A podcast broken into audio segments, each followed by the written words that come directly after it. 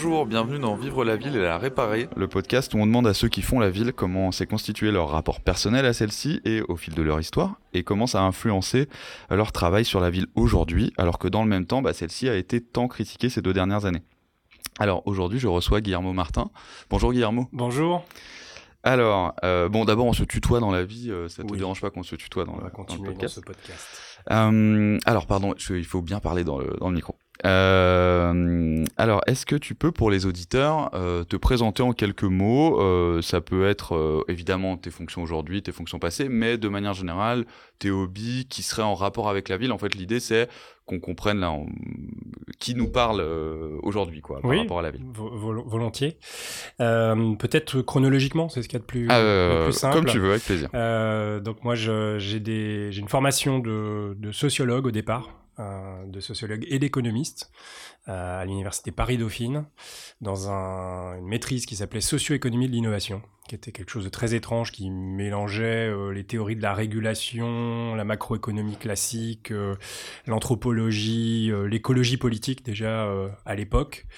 Et euh, très rapidement, en fait, euh, les territoires sont, sont- me sont apparus comme étant le lieu où je pouvais euh, euh, faire précipiter un peu toutes ces, toutes ces disciplines, toutes ces, toutes ces passions. Euh, et, et donc, j'ai pas une formation de, de départ euh, d'urbaniste euh, ou de spécialiste du territoire, mais, mais j'y suis venu par ce, par ce biais-là. Ok. Euh, ensuite, j'ai, je suis passé par Sciences Po, et j'y reviendrai parce que j'y suis retourné depuis. Euh, et puis, j'ai, j'ai eu une carrière euh, avec ce fil conducteur des, territoires, de l'action locale. Euh, d'abord à la Commission européenne, où j'ai travaillé cinq ans. Euh, alors, pas directement comme fonctionnaire, mais comme euh, assistant, euh, expert euh, auprès d'eux, euh, à la auprès de la Direction générale de la politique régionale sur les fonds structurels européens. C'était l'époque où l'Union était à 15 États membres et on a travaillé un peu partout, au Portugal, en Suède, dans des zones rurales, dans des zones urbaines. Donc c'était vraiment un terrain de jeu formidable pour un, D'accord. pour un jeune ouais. homme euh, comme moi Ouais, d'un peu plus de 20 ans. Euh, ensuite, j'ai intégré un, un cabinet conseil, euh, Algoé pour pas le nommer, pendant 4 ans. J'ai créé une entreprise de conseil également, qui s'est appelée Acter Conseil, puis euh, Résolution. Euh, une dizaine d'années, une centaine de missions dans les territoires, euh, des territoires très métropolitains, des territoires moins métropolitains, je- des souvenirs émus de, du pays de Guéret ou de la pointe des Ardennes. Ah ouais. Et Conseil en quoi? Conseil en Alors, développement? Oui, on était très développement local. D'accord. Donc, pas très urbain, pas très urbain Ouais. à l'époque, plutôt projet de mandat, projet de territoire. Euh, J'étais très politique de la ville quand même, ce qui me, ce qui me connectait euh, à la fois à mon, à mon adolescence, j'y reviendrai, sur mon rapport sensible aux villes, et puis euh, assez peu sur le projet urbain et, au sens des formes urbaines hein, à, l'époque. J'y suis venu plus tard par une série de missions qui m'ont fait travailler beaucoup en Val-de-Marne, euh, beaucoup autour de projets en rue, de quartiers emblématiques comme Balzac à Vitry-sur-Seine, euh, puis sur une opération d'intérêt national à Vitry également, les, les Ardoines. Et donc j'ai fini par avoir le, le blues habituel des consultants et à vouloir euh, faire, euh, Ouais. donc devenir maître d'ouvrage. Donc j'ai passé cinq ans euh, côté ville. Euh, C'était un choix aussi, ça, le, le fait d'être côté ville, euh, à la direction de l'opération donc euh, d'aménagement d'intérêt national des Ardoines jusqu'en 2017. Et puis, pour tout un tas de raisons que j'aurai peut-être l'occasion de, développer, euh, le choix de, basculer euh, vers euh, la formation, la transmission, l'enseignement, ce que je faisais déjà un peu régulièrement en, tant que, consultant, et donc d'intégrer Sciences Po, où j'ai d'abord dirigé un master de formation continue, qui, s'appelle, qui existe toujours, qui est maintenant dirigé par Charlotte Alperne, qui s'appelle Gouvernance territoriale et développement urbain donc avec des élus, avec des promoteurs, des bailleurs, des aménageurs dedans, des, des consultants et autres. Puis euh, on m'a proposé, je l'ai accepté, la direction de l'école urbaine de Sciences Po, donc en formation initiale. Et euh, récemment, euh, je suis revenu à la formation continue où je m'occupe de toute une série de programmes de formation continue, des plus diplômants au, je dirais à des formats plus courts ou à des formats sur mesure, autour d'un périmètre qu'on appelle affaires publiques et régulation. Donc je touche évi- évidemment à toutes les questions de transformation et transition territoriale, euh, mais aussi de politique publique un peu, un peu, un peu différentes, comme les politiques de santé ou les questions de gouvernance sont, sont quand même très très marquante. Et ça, c'est depuis. Euh, ça, c'est très récent. Ouais. Ça, c'est janvier, euh, ça, hein, 2022. Ça fait, oui, ça fait deux mois. Quand on sait, ça a mis un peu de temps à enregistrer ce podcast pour les pour l'information des auditeurs. Et, euh, et, du coup, oui, quand je t'ai contacté la première fois, tu étais encore. Euh, J'étais encore à l'école urbaine, absolument. Alors, il y a, y a un, je le précise juste, il y, y, a un lien entre les deux, puisque les programmes de formation continue dont, dont je m'occupe, une, une, bonne partie d'entre eux, enfin certains d'entre eux sont coproduits avec l'école urbaine. Et, et voilà, c'était. Oui. Il y avait, il y avait une, une proximité naturelle. Bah de toute façon, en plus, ton parcours est vraiment euh, impressionnant euh, sur la sur la ville mais oui de toute façon t'as pas complètement quitté les sujets de de territoire pas du tout bien au contraire bien au contraire je dirais que c'est même le fil conducteur de ma carrière quelles que soient les les organisations publiques ou privées les, les, les types de postes euh. donc moi c'est mon rapport sensible en fait euh, aux habitants en réalité plus d'ailleurs qu'au territoire même si le territoire est un vecteur pour aller vers les gens qui qui est le vrai fil conducteur de ma carrière qui sinon c'est vrai est assez euh, éclectique. Ouais, c'est assez intéressant parce que tu as vraiment. Euh, enfin bref, euh, presque tous les champs. Euh, t'as pas été élu quoi. c'est presque le non, seul. pas dans la fabrication de la ville, c'est le seul presque métier, on pourrait dire, qui te.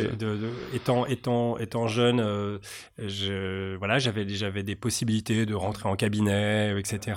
Et c'est pas un j'ai tout, j'ai un peu, j'ai un vrai respect pour euh, pour le sacerdoce que représente une, une fonction euh, politique.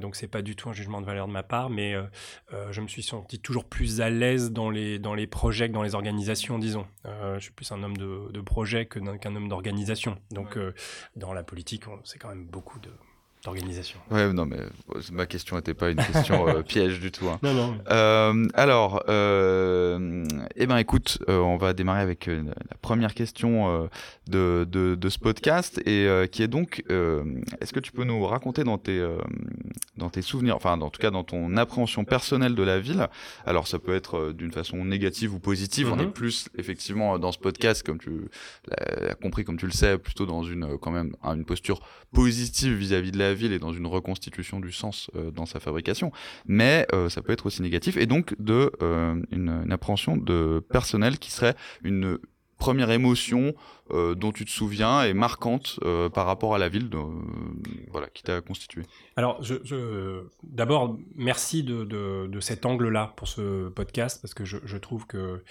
la question du rapport sensible, personnel, du sens, en fait, est fondamentale aujourd'hui plus que jamais.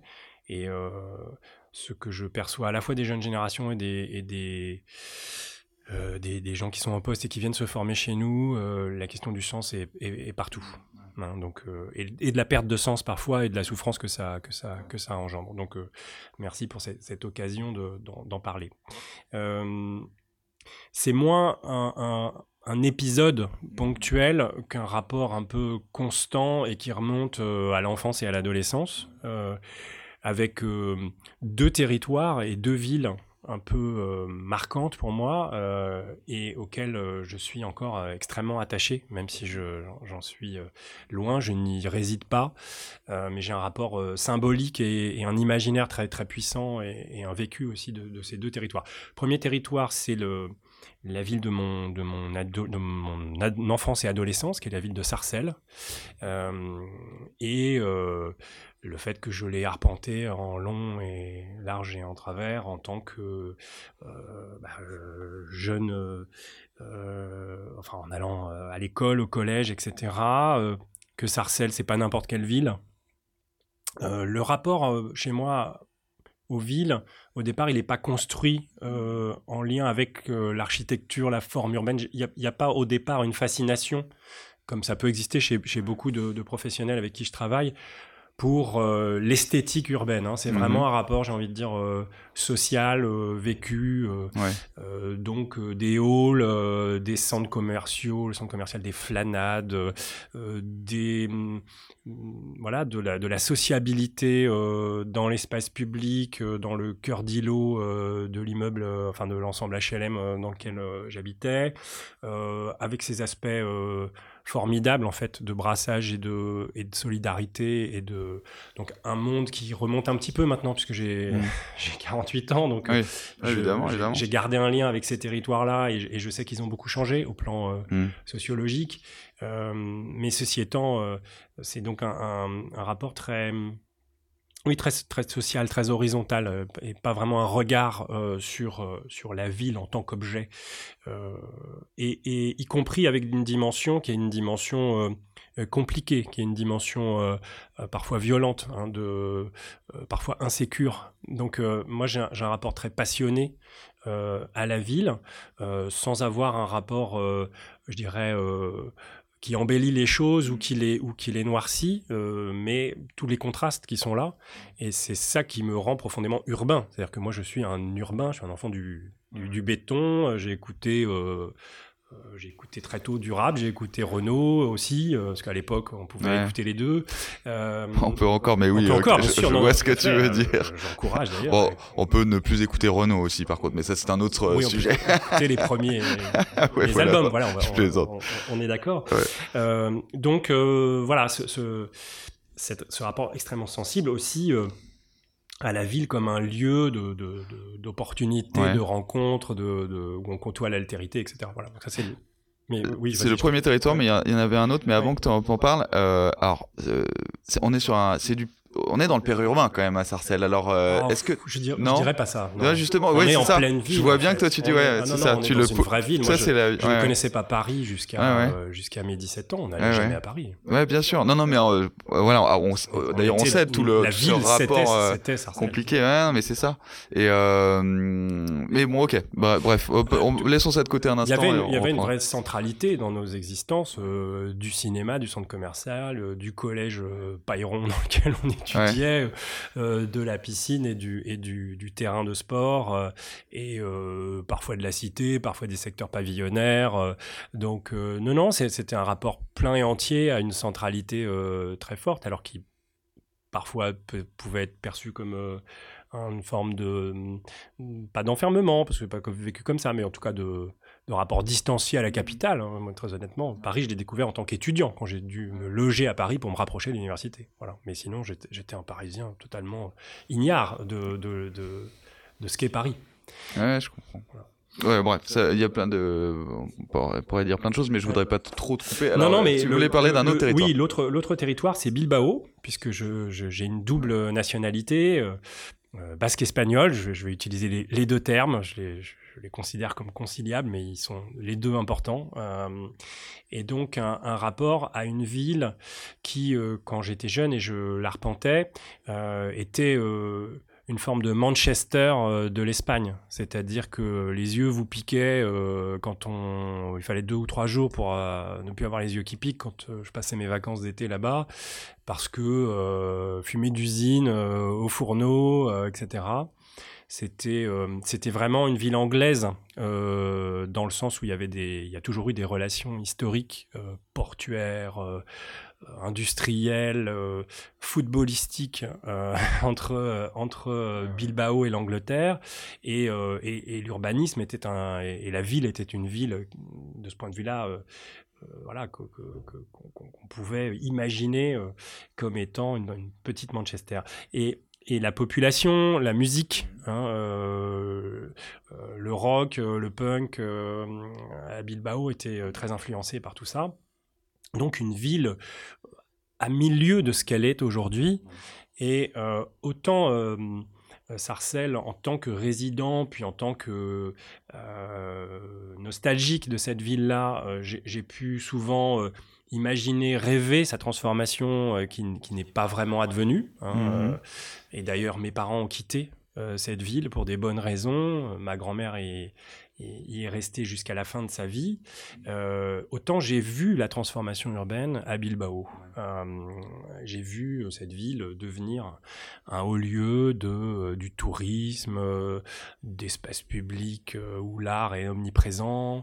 Et ça m'a beaucoup fasciné, en fait, y compris jusqu'à aujourd'hui en tant que professionnel. J'ai eu l'occasion d'y travailler, d'accord, d'ailleurs, sur cette transformation et sur les ressorts j'ai envie de dire, économique, financier, capitalistique, culturel de cette transformation, comment le capital est resté pour permettre la mutation, alors que dans plein d'autres territoires, le capital est parti au moment où le cycle euh, technologique et productif s'achevait. Donc euh, le, Nord-Pas-de-Calais n'a pas réussi sa transition parce que, enfin ça c'est un point de vue très subjectif, mais parce que le capital est parti et, le Pays Basque et Bilbao a réussi parce que le capital est resté pour des raisons d'ailleurs qui sont des raisons euh, culturelles, politiques, avec un conflit réel et, très puissant, et y compris armé, hein, puisque moi je suis de, de l'époque où il y avait dans les rues beaucoup de, de, tension avec le, TA et, la police. Mais euh, tu peut-être je me trompe, mais le, développement de Bilbao, il est euh, postérieur à ton adolescence, je peux dire, parce que oui, c'est pas simultané. C'est-à-dire que si on retrace un peu, tu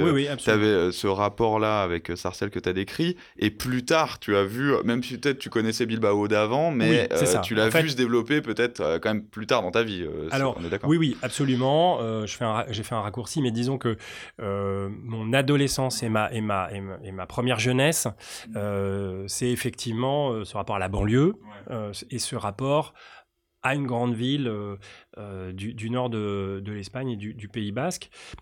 ceci étant, la transformation de Bilbao ne date pas du Guggenheim et ne, date pas de, des travaux d'infrastructures ferroviaires massifs. On sentait que la désindustrialisation avait fait, fait, des ravages, mais on sentait aussi des capacités de rebond euh, dans la dynamique, par exemple, sociale et culturelle qui existait euh, assez fortement, malgré un contexte, comme je dis, très très tendu, hein, de, de, tension. Euh, et donc, oui, mais effectivement, la transformation urbaine, c'est-à-dire les, les effets visibles de ce, de ce mmh. changement d'époque, je les ai constatés bah, plutôt dans, à partir des années 2000. Euh, euh, et, et, et, ça m'a vraiment fasciné sur le fait de se dire finalement, les territoires, les villes sont pas seulement des théâtres où se déroulent des phénomènes et, mmh. où on subit des phénomènes. Euh, ce sont aussi des espaces où on peut se mobiliser mmh. et où les politiques publiques peuvent avoir un effet. Ouais. Voilà. Alors, euh, j'aimerais. Est-ce que. Donc, euh, pardon, mais ça, m'intéresse vraiment ce rapport entre ces deux, euh, finalement, sensations. Enfin, sensations plus que sensations, parce que sur Bilbao, tu as carrément un. Enfin, sur les deux, d'ailleurs, tu as un point de vue aujourd'hui qui est un mm. point de vue construit mm-hmm. d'urbaniste, mais disons, on sent qu'il y avait des, des, sensations qui se jouaient à cette époque-là. Est-ce que, je dirais, simultanément, tu voyais quand même une certaine intensité. alors, je sais pas comment on dit les habitants de Bilbao, enfin, la gentilité de Bilbao, je sais plus comment on dit. Oui, enfin, en français, je, je ouais, les habitants de Bilbao, Voilà. En tout cas. Euh, ouais, voilà, je vais pas, je vais pas faire ça. mais, euh, mais euh, non, est-ce que, est-ce que tu avais une différence d'intensité à l'époque où peut-être dans l'enfance tu voyais, tu disais par exemple que vous, comment, pratiquiez très peu Paris, donc finalement peut-être plus Sarcelles et euh, euh, en rapport peut-être tu connaissais bien Bilbao et de voir euh, le, rapport de, de oui d'intensité urbaine entre les deux alors même si mm. on a bien compris que pour toi Sarcelles c'était vraiment aussi du positif même s'il y avait évidemment des complexités tu l'as décrit mais voilà qu'est-ce que comment ça se jouait ça pour le alors pour être vraiment très très précis et et dire que euh, Bilbao était une ville qui était une ville que je, je pratiquais en tant que capitale ouais. régionale. Ah oui, ouais, Mais en fait, mon lieu de résidence euh, euh, quand j'étais en vacances, donc plusieurs semaines ou voire plusieurs mois, était une petite ville dans l'arrière-pays, une ville de 5000 habitants qui s'appelle Balmaceda, une ville patrimonial, où il y a un pont romain, il y a quelques usines, et il y a beaucoup de, champs, il y a de l'agriculture autour. Et, là, par contre, il y avait un rapport extrêmement puissant avec la capitale régionale, contrairement à Sarcelles. C'est-à-dire que D'accord. C'était ah un rapport euh, de, à la, pas tellement de migration domicile-travail, mmh. mais vraiment un rapport de loisirs mmh. et, qui n'existait pas, donc avec quand même presque 30 km mmh. entre cette ville dont je parle, Balmaceda et Bilbao, euh, avec un train qui était un train euh, au diesel qui mettait un temps infini à y aller. On passait notre temps à Bilbao. Alors que Sarcelles, on était, bah, je sais même pas combien, combien de kilomètres on est, on doit être à une quinzaine, quelque chose comme ça. À peine, 10, ou 10. c'est significatif que je ne sache pas d'ailleurs. Euh, et, euh, et, on n'y allait jamais. Donc c'est vraiment un rapport, euh, dans un cas centre-périphérie, un rapport de banlieue à, ville que après j'ai que j'ai outillé intellectuellement par, par la sociologie, par l'urbanisme, et que j'ai compris.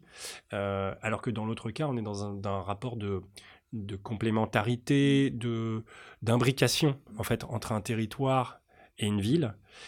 Et d'ailleurs, on y reviendra peut-être, c'est quelque chose que j'ai toujours gardé ça, c'est-à-dire ce souci de ne pas opposer les territoires entre eux. Mmh c'est-à-dire qu'aujourd'hui, je suis très très euh, gêné. J'ai toujours été très gêné par euh, les débats sur faut-il supprimer les départements pour simplifier le millefeuille versus voilà les métropoles barbares versus euh, la campagne rêvée. Tout ça est, profondément en fait très très loin de ce qui fait le quotidien des, des, des, des vies, c'est-à-dire un rapport multiscalaire, comme on dit euh, doctement, mais en fait un rapport où on transite d'une échelle à l'autre. Euh, Alors, tu, tout le temps. On va, euh, on va reparler après de, de, de, de, de l'Espagne notamment, et j'aimerais revenir là-dessus. Mais là, tu viens de parler de, oui, de rapport ville-campagne, métropole. Enfin, voilà. Bon, on pourrait citer d'ailleurs des, des, des, travaux universitaires là-dessus, mais justement, la, question que je me posais en fait pour tout dire ces derniers temps, euh, c'était que euh, est-ce que finalement, euh, en fait en rebond, pardon, je vais être un peu précis, en rebond à un article de Thierry Paco dans Topophile, enfin plus qu'un article, un dossier complet sur ça et qui qui disait, mais je, vais mal le citer, mais enfin, je, vais quand même essayer de reporter un peu le propos, c'était justement de euh, ne pas opposer euh, ville et campagne. Alors, ce qui rejoint un peu ce que tu viens de dire, je crois, d'une certaine façon, et je pense que, euh, je pense que ça serait pas eu, trop usurpé de, de, rapprocher ces deux propos. Et en même temps, je me disais, oui, mais en même temps, est-ce que c'est non pas une opposition de combat, mais une opposition de, mode de vie, de mode de vie n'est pas aussi une certaine forme de salut, c'est-à-dire la ville n'est pas la campagne, et elle n'a pas les qualités de, et la campagne n'est pas la ville, et que quelque part on sait aussi que j'ai envie de dire dans euh, le paysage, euh, quand on a un bourg euh, ou une ville plus grosse, bien dessinée, avec des limites très, très claires, parfois historiques, mais parfois pas historiques, peu importe, et, qui, et qui, qui dessine un rapport assez franc entre les deux, mais où, bah oui, on est, quand on est dans la campagne, on est de, enfin voilà, avec, avec toutes ces qualités, voilà. Mais quand on est dans la ville, c'est pareil, on a, c'est un autre monde, mais avec toutes ces qualités. Et du coup, oui, on est quand même dans l'opposition, mais qui est pas forcément pour moi euh, non vertueuse. Alors, euh, du coup, toi qui euh, allais sur le terrain. Je suis très, très, très d'accord avec ça. C'est-à-dire que quand je dis qu'il y a une, une imbrication,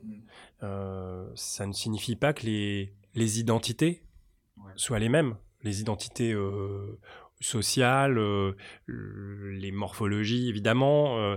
donc, il est bien évident que, y compris dans des choix de vie, professionnels, résidentiels, euh, culturels et autres, euh, on choisit d'habiter plutôt euh, la campagne, et encore faudrait définir la campagne d'ailleurs, hein, la ville, la petite ville, la ville moyenne.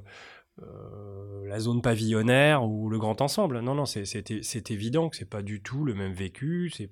Dans un cas, c'est un peu... Euh, euh, et puis d'ailleurs, ça, ça, renvoie au cycle de vie, c'est-à-dire qu'il y a des moments, on aime un peu le bruit et la fureur, euh, et, on, adore vivre en ville, et puis il y a des moments, on est un peu avec beaucoup de contraintes, on a, on a les enfants, on a du bruit à la maison, on a du bruit dehors, ça devient difficile. Moi, j'ai eu des, des, habitats... voilà, j'ai été un, grand amoureux du 18e arrondissement de Paris pendant une vingtaine d'années. j'ai dû faire à peu près toutes les portes, euh, donc euh, de porte de Saint-Ouen, porte de Clignancourt. J'ai habité toujours du côté des, voilà, de la frange, aussi pour des raisons euh, financières, hein, pour pas le cacher. mais mais comme beaucoup de, beaucoup de monde. Et puis, et puis à un moment, on a envie de plus de tranquillité et donc on fait un choix qui est un choix différent. Donc non, non, il est certain que il y a une pluralité de, de mode d'habiter, euh, de rapport euh, au territoire, et qu'il ne s'agit absolument pas de les, de les harmoniser, de les confondre. De, la même façon, j'y reviendrai, je trouve qu'on a commis euh, beaucoup de...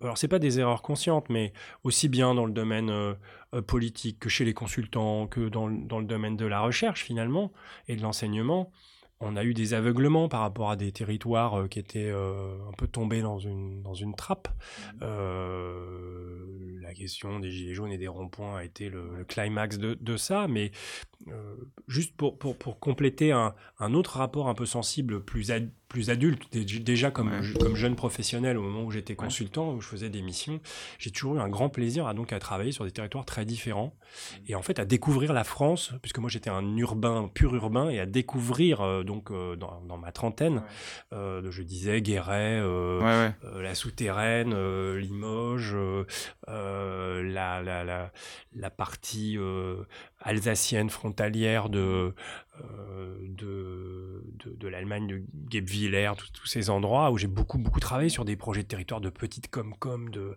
de 3000 habitants, euh, et avec euh, aussi d'ailleurs une, une, richesse, de, une capacité de mobilisation qui, qui est hors de portée en ville.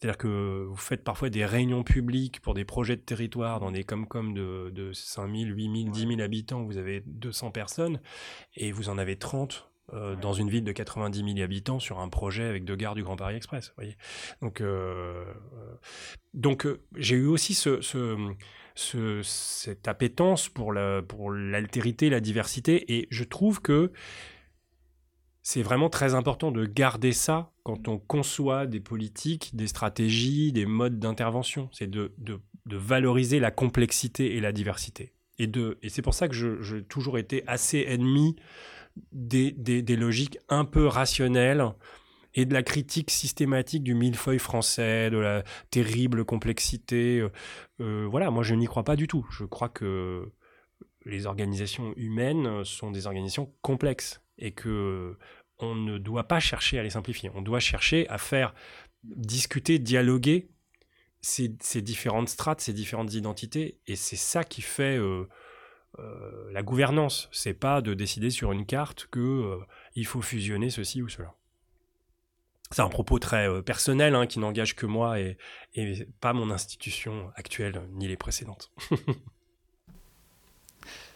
Euh, ok, alors du coup on va passer euh, à la question suivante quand même. J'aimerais, j'aurais aimé revenir sur l'Espagne tout ça, mais on peut pas euh, rentrer dans tout. J'aimerais bien, si c'est possible, que tu nous racontes une, expérience du coup sensible de la ville, mais non pas une, la première, mais plutôt la dernière. C'est une expérience récente ou ça peut être hier, mais ça peut être il y a deux ans, peu importe. Mais tu vois, de tisser un peu le lien entre Sarcelles et Bilbao, et puis finalement une expérience euh, sensible plus récente euh, Alors, euh, très très récente et, immédiate, c'est le fait que je, travaille au, à Saint-Germain-des-Prés, au cœur de Paris, que c'est quand même une expérience urbaine assez étrange, finalement, hein, quand on prend le temps de s'y arrêter. Bon, je, à la fois cette espèce d'autoroute urbaine qui est le boulevard Saint-Germain, c'est ses résidents et ses passants et, et ses touristes. Et bon, mm. voilà.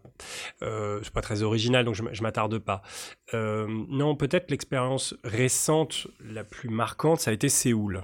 Euh, oui, euh, avec un, un voyage d'études que j'ai accompagné en tant que directeur de l'école urbaine avec un master. Euh, des étudiants d'un master et, leur responsable scientifique euh, Thomas Ovital et que, avec qui je, travaille très bien. Euh, et, Séoul a, été vraiment euh, un, une expérience formidable parce que c'est la ville des Trente Glorieuses coréennes, c'est-à-dire que on est dans un rapport à l'urbanisme avec des, des forêts de, de tours de logements euh, qui dépasse 20 étages euh, à des échelles, etc. Et de découvrir qu'à Séoul, la, municipalité de Séoul, euh, que nous, on, est, on, était en train de, de, de tenter de, comparer avec, avec les métropoles mmh, européennes, etc., de voir qu'est-ce qui était différent donc mmh. avec nos étudiants. Et, ils nous disent, bah, écoutez, ça tombe bien parce qu'on sort d'une réunion en visio avec Paris Habitat.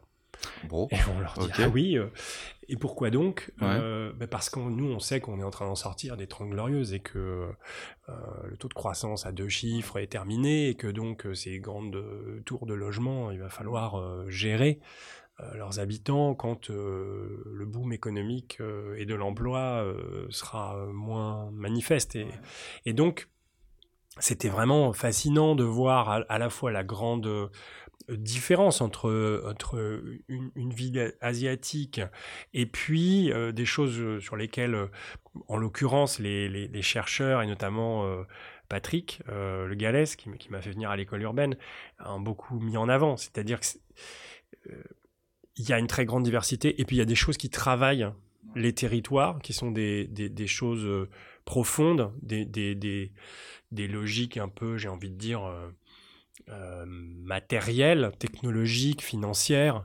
Donc là, en fait, c'est une manière de, raccorder euh, une approche qu'on pourrait dire marxienne, euh, voire marxiste éventuellement, ne me gêne pas.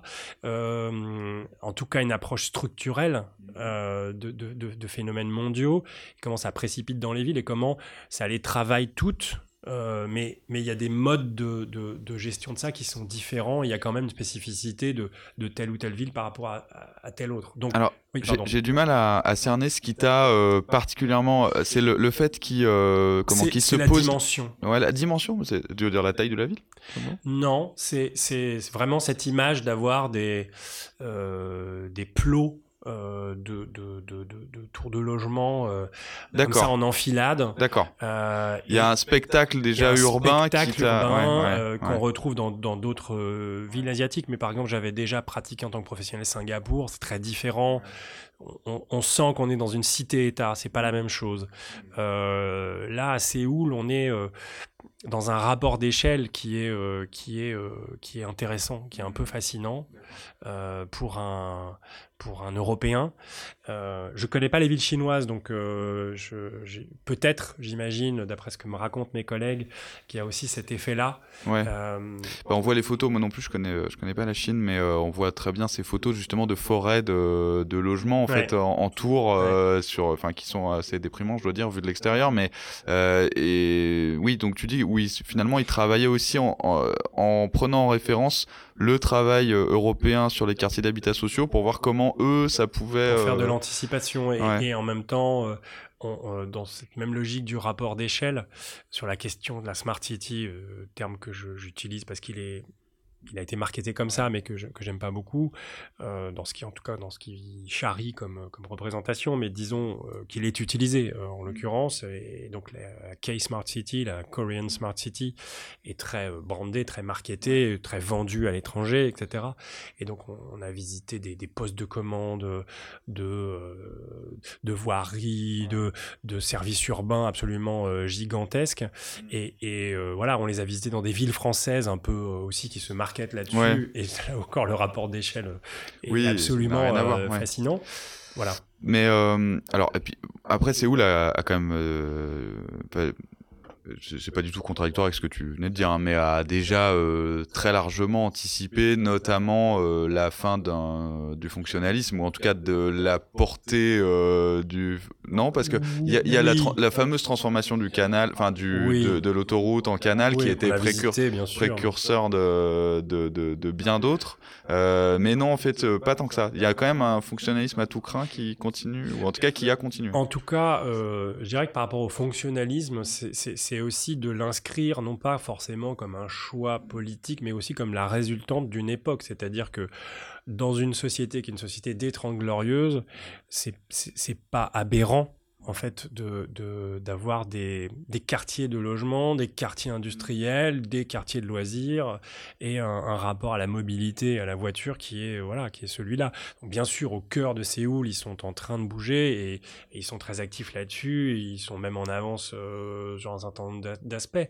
Mais euh, euh, enfin, en tout cas, par rapport par exemple à ces questions du fonctionnalisme que j'ai beaucoup discuté euh, en tant que maître d'ouvrage et avec des concepteurs euh, qui se sont succédés dans les, dans les, dans les opérations que j'ai pu accompagner, c'est toujours un peu ennuyeux, je trouve, d'avoir un, rapport entre guillemets euh, strictement politique ou même parfois un peu moralisateur sur la question de la mixité. Faut-il mm. mixer à quelle échelle, mm. etc. Bon, très honnêtement euh, si on veut ramener euh, de l'industrie euh, en France, l'industrie n'est pas que propre.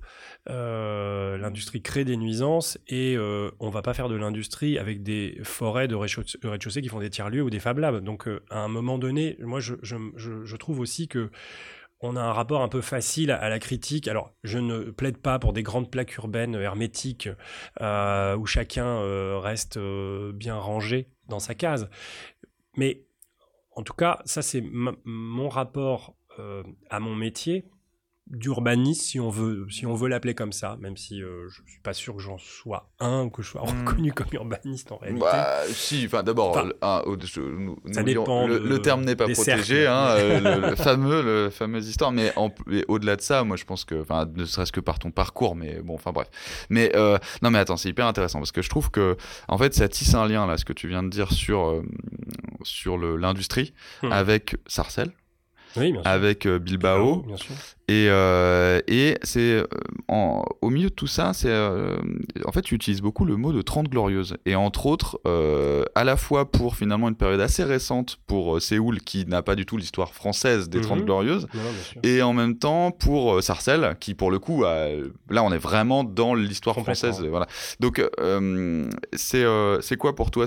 J'ai l'impression qu'il y, y, a quelque chose de d'assez personnel par rapport à ça, qui est le, de familial même. De, ouais, par rapport à la, l'industrialisation, désindustrialisation et ses conséquences dans le tissu urbain. Oui, il y, a un rapport très, très fort chez moi à la classe ouvrière finalement et, et à, aux, manifestations euh, urbaines mhm. que, que, euh, voilà qui, qui, vont avec. Et euh, mais c'est un, lien que j'avais pas tissé, donc merci de merci d'avoir cet effet miroir un peu. Effectivement ce qui, ce qui, m'intéresse aujourd'hui, c'est de voir comment les villes peuvent continuer à être, parfois redevenir des lieux de mixité, mais de mixité sociale, avant d'être des lieux de... Et parfois, je dirais, la critique du fonctionnalisme et le refus euh, caractérisé du fonctionnalisme, en fait, amène à des villes mixtes fonctionnellement, et non mixte socialement. Donc c'est tout le débat sur euh, les centres-villes. Il faut, il faut regarder les résultats des élections dans les centres-villes et ailleurs. Il faut regarder les taux d'abstention. Il faut voir. Enfin, le Covid l'a manifesté, je pense, suffisamment. Hein, l'évacuation. Mmh. Euh, ah, des classes populaires euh, des, centres-villes. Je suis complètement d'accord, mais est-ce que là-dedans, euh, justement, euh, pardon, je veux pas plaquer une analyse mmh. un peu trop littérale, un peu trop psy de l'urbain, mais est-ce que le, finalement ton, ton, ton vécu de Bilbao en mmh. tant que ville mmh. industrielle et avec les qualités qu'on a pressenties quand on a parlé tout à l'heure, c'est-à-dire le fait que bah, finalement t'étais pas à Bilbao, mais en fait tu prenais le train qui pourtant était un tortillard dégueulasse et que tu vivais le centre urbain de Bilbao qui en plus a que je connais pas pour le coup, mais je connais bien l'Espagne euh, et qui a, j'imagine, ses qualités très espagnoles du centre urbain, qui est extrêmement intense, où l'espace public et notamment les lieux aussi qui enfin, pas publics mais je pense aux restaurants aux bars ou qui, qui sont quasiment des prolongements de la vie euh, de la, vie, vie, domestique. de la vie domestique c'est même oui. Et voilà et, ce sont les lieux de sociabilité j'imagine que, que ça couplé à euh, la mixité sociale réelle à l'époque de Bilbao, euh, peut-être qu'elle a changé d'ailleurs, j'imagine qu'elle a changé. Elle est en train de changer. Ouais. Euh, est-ce que ça, on n'est pas au cœur de quelque chose qui quelque part te touche et, ah, et, motive un certain nombre de complètement et qui, qui, renvoie en fait un, un, rapport à la ville qui est un rapport fondamentalement positif, qui est le rapport, enfin qui est le la question de la mobilité sociale. En fait. Mm. La ville comme lieu de mobilité sociale. Euh, on sait que euh, les enfants d'ouvriers euh, ont plus de chances euh, de faire de la mobilité sociale ascendante en ville qu'ailleurs. Ah c'est encore vrai, ça. Ça, c'est encore vrai. Ça, il y a des études. Bah, Patrick Gallès m'en parlait et en parlait encore récemment, donc il faudrait que je source tout ça plus ah, précisément. c'est vraiment intéressant. Mais pour moi, c'est ça la ville, finalement. Hmm. La, dans la littérature, c'est ça. Et, ce, rapport, enfin, la, la proximité, qui peut être de la promiscuité aussi parfois. Entre, euh, alors, avec évidemment des ségrégations, avec euh, euh, des, des, des, quartiers qui sont clivés parfois, souvent. donc je, je, ne nie pas que la ségrégation socio-spatiale est une histoire qui se confond avec celle de la ville, hein, c'est évident.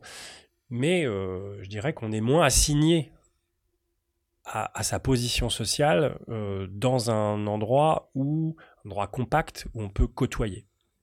Et ça, ça, je dirais, les villes aujourd'hui, euh, en dépit des problèmes de qualité de vie et de qualité de ville qui sont réels, et ça c'est un autre euh, euh, cheval de bataille pour moi depuis une dizaine d'années qui explique pourquoi euh, j'ai quitté la maîtrise d'ouvrage en fait, hein, qui est la question de la qualité des villes qu'on produit ou de l'insuffisante qualité. mais malgré tout, malgré cette insuffisante qualité, ça reste des endroits où on va, on vient, on brasse, on migre, on, se frotte dans les, dans les bons et les mauvais aspects. Et ça, c'est ça qui est, qui est fascinant. C'est le, le, lieu de tous les, de tous les possibles. Ouais, la fameuse friction. Et c'est un, lieu d'imaginaire. Euh, si je peux juste, sans être trop long, rajouter une expérience sensible euh, récente, mais en fait euh, imaginaire. Ah oui. J'ai récemment euh, lu euh, l'ouvrage euh, Les Furtifs d'Alain Damasio, alors qui m'a moins plu que, que, les précédents, mais, mais qui m'a plu quand même, que je trouve assez brillant. Et il a une manière de parler de la marchandisation des villes et de la, du techno-cocon, comme il appelle ça. et ce qui m'a marqué, c'est qu'il il parle de la ville d'Orange qui a été rachetée par Orange, par l'entreprise. Euh, c'est un peu anecdotique, mais voilà. Donc, euh, il, a une manière de, renouveler l'imaginaire euh, dystopique de la science-fiction dont, je suis un, grand lecteur. Et, un, ouvrage que j'ai, enfin, une BD que j'ai que j'ai relu très récemment, à la demande en réalité de, de participants à une formation qui qui s'intéressait à la ville dans la BD, donc euh, au-delà de Schuiten et Peters, etc. Et j'ai relu euh, La Cité des eaux mouvantes, euh, qui est une BD des années fin des années 70 de Christin et Mézières. Christin était le, scénariste de Bilal à une époque, et qui est un récit de New York sous les eaux, avec des images qu'on pourrait en fait retrouver aujourd'hui dans un film de SF qui, euh, qui parlerait du réchauffement climatique et de la montée des eaux. Et on est en, dans les années 80 quand il... la, la, la, la, BD euh, a dû sortir, oui, dans les années 80. Ah c'est fou. Euh, une belle recommandation. La Cité des eaux mouvantes, tu dis Oui, c'est une série de science-fiction à nouveau qui, je crois que c'est Valérian le héros. Ah oui, d'accord, c'est un Valérian. C'est un Valérian. Ah d'accord. ah oui, c'est ça, ok. un, des premiers. D'accord. Et euh, alors, ok, bah, euh, bon, euh, pour revenir sur mince sur Damasio. moi, j'avoue, je suis pas, j'ai pas lu les furtifs parce que j'avais pas du tout aimé comment l'ordre du contrevent. J'avais trouvé ça assez réac en fait je dois dire mais euh, mais bref mais euh, bon oui il paraît qu'il y a des choses intéressantes c'est vrai que ce genre d'éclair de génie qu'on peut faire en fiction euh, voilà de, de naming d'Orange par la ville d'Orange ou le rachat enfin je sais pas comment c'est dans le cas hmm. mais c'est le genre de choses qui effectivement ça, ça, ça, interpelle sur des réalités concrètes et qui hmm. sont bon voilà je, je, lui reconnais volontiers ce genre de mérite là et puis j'ai pas lu le bouquin donc voilà mais alors on va passer à la deuxième partie mais on a été assez long sur la première partie. non, non, non, c'est non, mais c'est super intéressant. Euh, qui est euh, sur, en fait, les conséquences aujourd'hui euh, de, je dirais justement, de ton de la façon dont tu envisages toi le centre-ville et ou le centre-bourg, enfin en tout cas le, le, le, le, fait urbain, on va dire, dans ton activité aujourd'hui. Alors voilà, comment mm. je, on peut aborder la, question sous l'angle générique comme ça, et puis si tu veux, je, je, te poserai d'autres questions. Oui, oui, volontiers. alors aujourd'hui, finalement, quel est, quel est mon engagement professionnel sur ces questions de de, ville et de territoire. Tout à fait. Alors, il euh, y, y, a, y, a, deux moments finalement dans, dans ma carrière. Il y, y, a un moment qui est le moment du, on pourrait dire du, du faire, ou alors du faire, je, avec des postures différentes. Le conseil, la maîtrise d'ouvrage, euh, les grandes institutions, euh, donc le financement en fait. Hein. Moi j'ai commencé par le financement, puis je suis allé dans le conseil, et puis euh, j'ai terminé dans la, dans la maîtrise d'ouvrage. et puis il y a une deuxième partie de carrière, beaucoup plus récente, qui est la transmission. Mmh. même si, comme je l'ai dit, j'ai toujours fait cours, j'ai toujours écrit des, des petits bouquins collectifs. On avait écrit un truc euh, en 2012 euh, sur la démocratie d'ailleurs. Euh, mais, donc ce, moment où je, bascule vers la transmission et l'enseignement, la formation, la recherche, je l'ai beaucoup construit en fait, c'est-à-dire que il y a eu un fait générateur et, le fait générateur, ça a été la frustration mmh et la perte de sens en tant que consultant, mais consultant impliqué en fait. Hein, conscient et avec une envie d'impact positif, comme disent les jeunes aujourd'hui, puis encore plus comme maître d'ouvrage, une frustration, une perte de sens liée euh, à la qualité de, ce qu'on produit. Ouais, ce que tu disais tout à l'heure, ouais. Et, euh, et euh, le fait de, se demander, et ça je crois pour avoir beaucoup fréquenté des, jeunes urbanistes ou des, moins jeunes à Sciences Po depuis quelques années, dans nos programmes ou en discutant avec nos intervenants, mmh. ce blues-là, il est, il, est, il est profond. Euh, et il touche tous les, tous les corps de métier, tous les segments. Hein. On, trouve ce, blues chez les, euh, les, jeunes promoteurs, hein, comme chez les jeunes aménageurs, comme chez les jeunes architectes. Là, là pour être précis, tu parles pas, je dirais, de la comment des problématiques de sens. Euh, Est-ce qu'il faut faire des villes? Qui sont voilà, qui sont le cœur de ce podcast. Là, tu parles de la de la, de la problématique générique qui datait de bien avant euh, le Covid et qui est euh, est-ce qu'on fait pas un peu de la merde euh, si Voilà. Est-ce qu'on n'est pas en train quand on fait des, des projets urbains qui sont petits, moyens ou gros de préparer l'enrue de 2050 Comme un jour j'en ai j'ai dit voilà j'ai dit ça à un, élu avec qui je travaillais beaucoup et, très bien. Et j'ai dit vraiment, je me demande là si on n'est pas en train de préparer l'enrue euh, de, dans 20 ans en faisant ce quartier. La de la manière dont on le fabrique là en ce moment.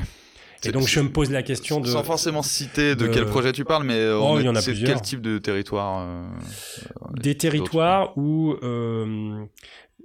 les injonctions, toutes légitimes, de dire on veut des quartiers résilients, durables, inclusifs, mixtes, euh, dépolluer, ça c'est un peu obligatoire.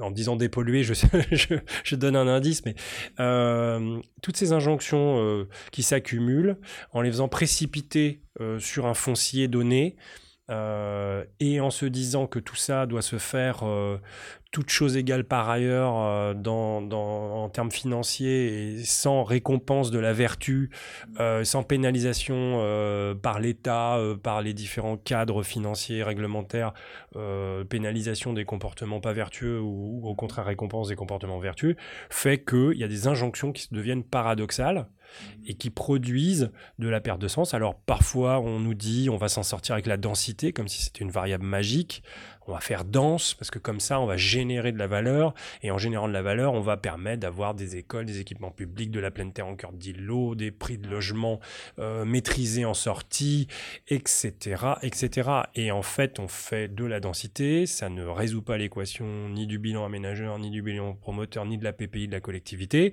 et on fait de la densité, donc on rajoute de la promiscuité sans avoir la qualité, et c'est là où je dis, et je pense que je ne suis pas le seul, euh, est-ce qu'on n'est pas en train de fabriquer euh, les, le renouvellement urbain 20 euh, ans plus tard euh, ou 15 ans plus tard.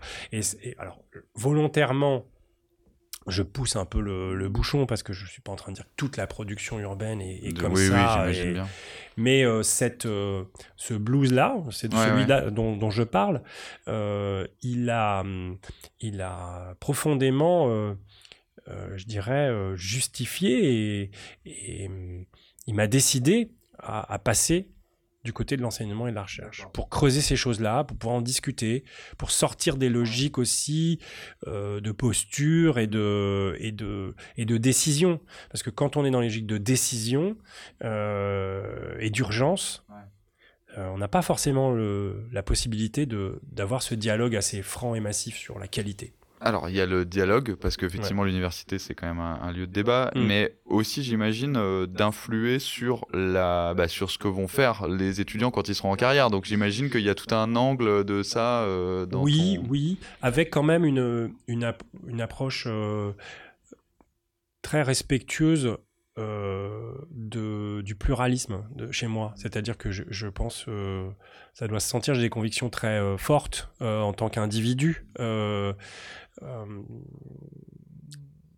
et, en position de concepteur, de maître d'ouvrage, en l'occurrence sur les opérations dans lesquelles j'ai travaillé, j'ai défendu euh, des positions qui étaient les positions de certaines majorités politiques plutôt que d'autres, etc. Maintenant, euh, en tant que formateur ou organisateur de formation, concepteur, ingénieur de formation, je suis très très soucieux de ne pas plaquer et de ne pas mes convictions et de ne pas instrumentaliser. C'est-à-dire que je suis vraiment convaincu de l'impérieux besoin d'avoir une diversité d'opinions, un grand pluralisme, et autrement dit, pour être plus clair, euh, dans des formations euh, dont je me suis occupé, il y a il y a aussi bien des décroissants euh, militants euh, euh, que des partisans de la croissance verte et, de, et des super métropoles. Ouais. dans les intervenants, hein. là on est les, enseignants, hein. on ne parle pas des étudiants, là on est d'accord. Ah si si. Aussi, d'accord.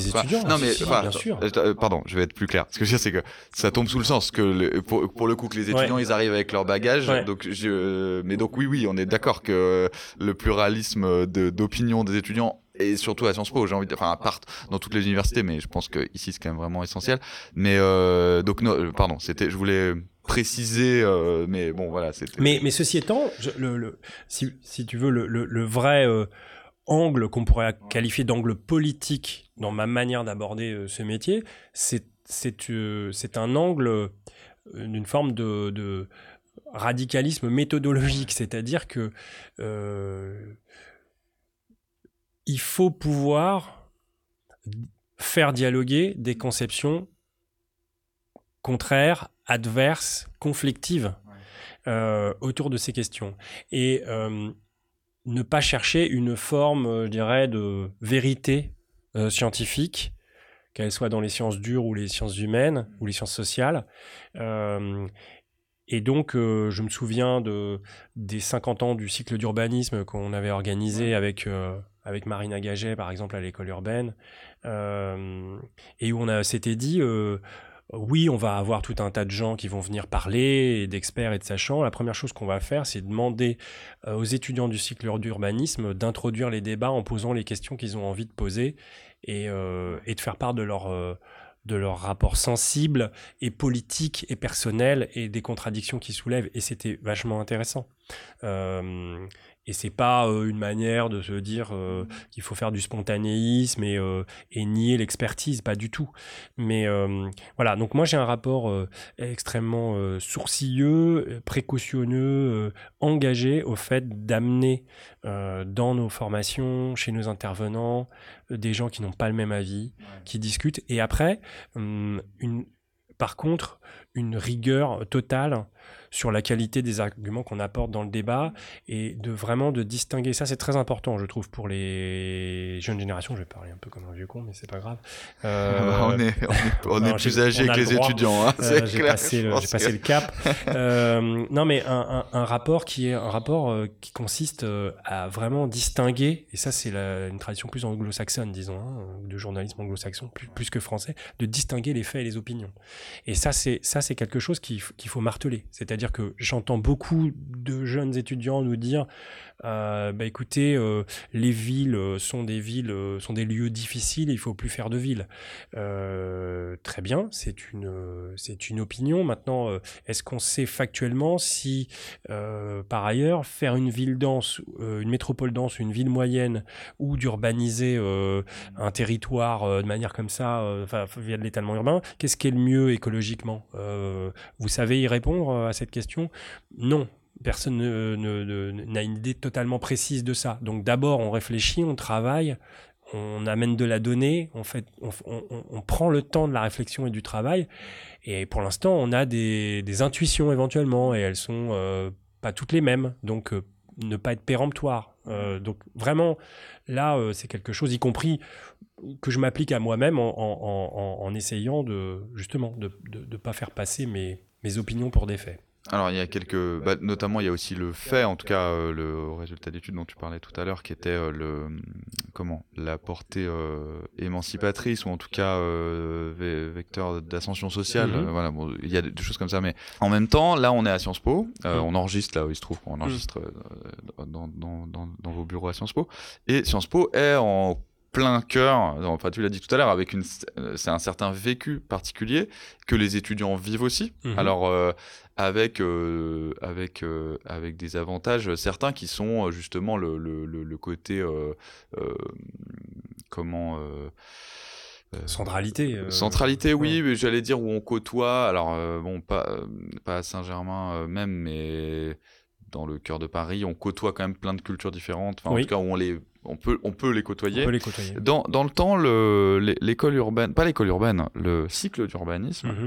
était avant la création de l'école urbaine, mhm. était dans le 13e. Moi, c'est ce que j'ai vécu. Bon, voilà, euh, et, euh, et c'était assez intéressant parce que justement, le 13e arrondissement, euh, ben, c'est assez particulier comme arrondissement. On est quand même, là, on, est dans Paris, hein, on est vraiment, voilà, donc on est dans, complètement dans, le, dans, un, dans, une, dans l'intensité urbaine, c'est évident et en même temps, euh, euh, on est dans un quartier qui était à la fois un ancien quartier de grand ensemble, euh, qui a muté progressivement. Enfin bref, super intéressant. Alors, Ma question, c'est euh, est-ce que c'est pas, euh, notamment euh, pour l'école urbaine, mais pas uniquement, puisque aujourd'hui tu dépends plus que de l'école urbaine, est-ce que c'est pas un vrai sujet, même si, pardon, je prolonge un tout petit peu ma question, même si moi-même en tant qu'étudiant, j'aurais quand même, je pense, assez rêvé d'être pour le coup ici à Saint-Germain.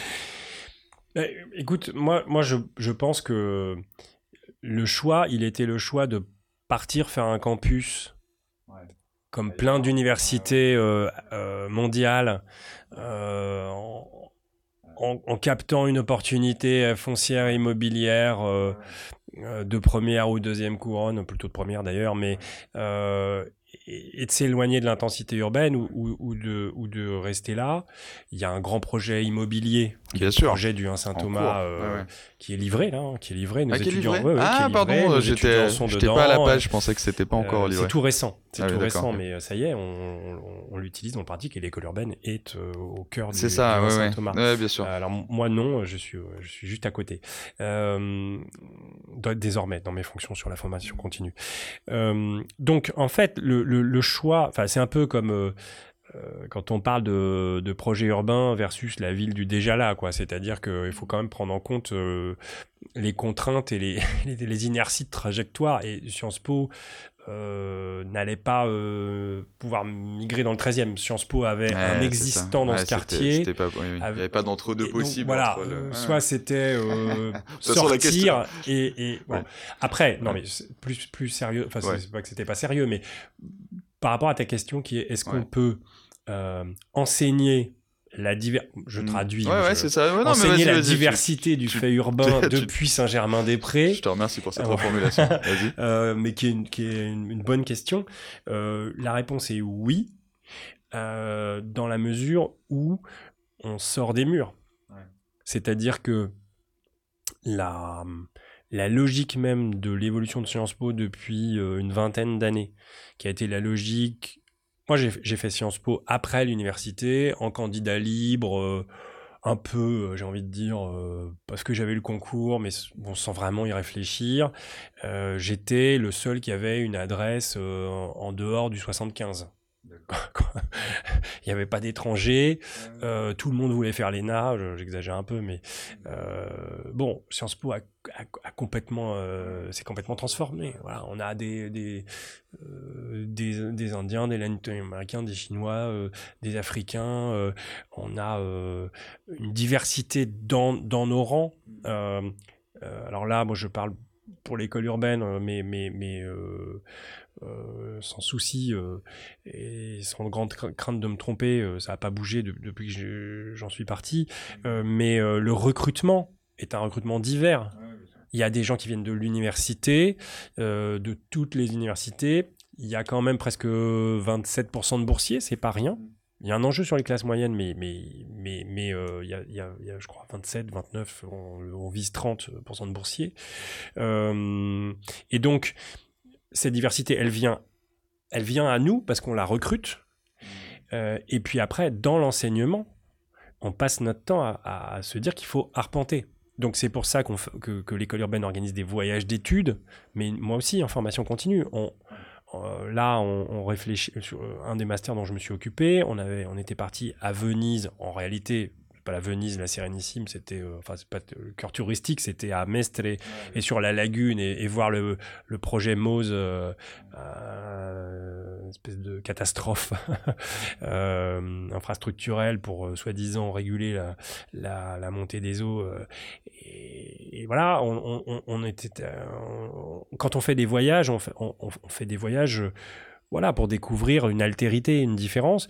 Quand on, quand on emmène nos étudiants faire des projets, ils sont en stage, ils sont en apprentissage. Donc, euh, Saint-Germain, oui, c'est une, c'est une base arrière. Après, de manière très, très pratico-pratique, euh, le prix des logements, le prix des commerces, le prix des services mm. fait que nos étudiantes et nos étudiants et parfois nos salariés, euh, on va un peu plus loin hein, pour euh, pouvoir bah, oui. pratiquer la ville. C'est un lieu très central, donc pour pour accéder, c'est quand même et vous pouvez, vous n'êtes pas obligé d'habiter à Saint-Germain évidemment. Pour, non, je pour y être étudiant. Je, suis Ça paraît logique. En dehors de Paris. Mais mais mais juste un, un point, ce qui est aussi fascinant dans les villes, je mm. trouve, pour revenir un peu au, tout début, ce sont les interstices. C'est-à-dire que dans des quartiers qui sont totalement saturés, euh, saturés d'intensité urbaine, euh, touristique euh, et autres. Donc vous avez des gens qui font la queue devant chez Vuitton et, et Café de Flore, en même temps,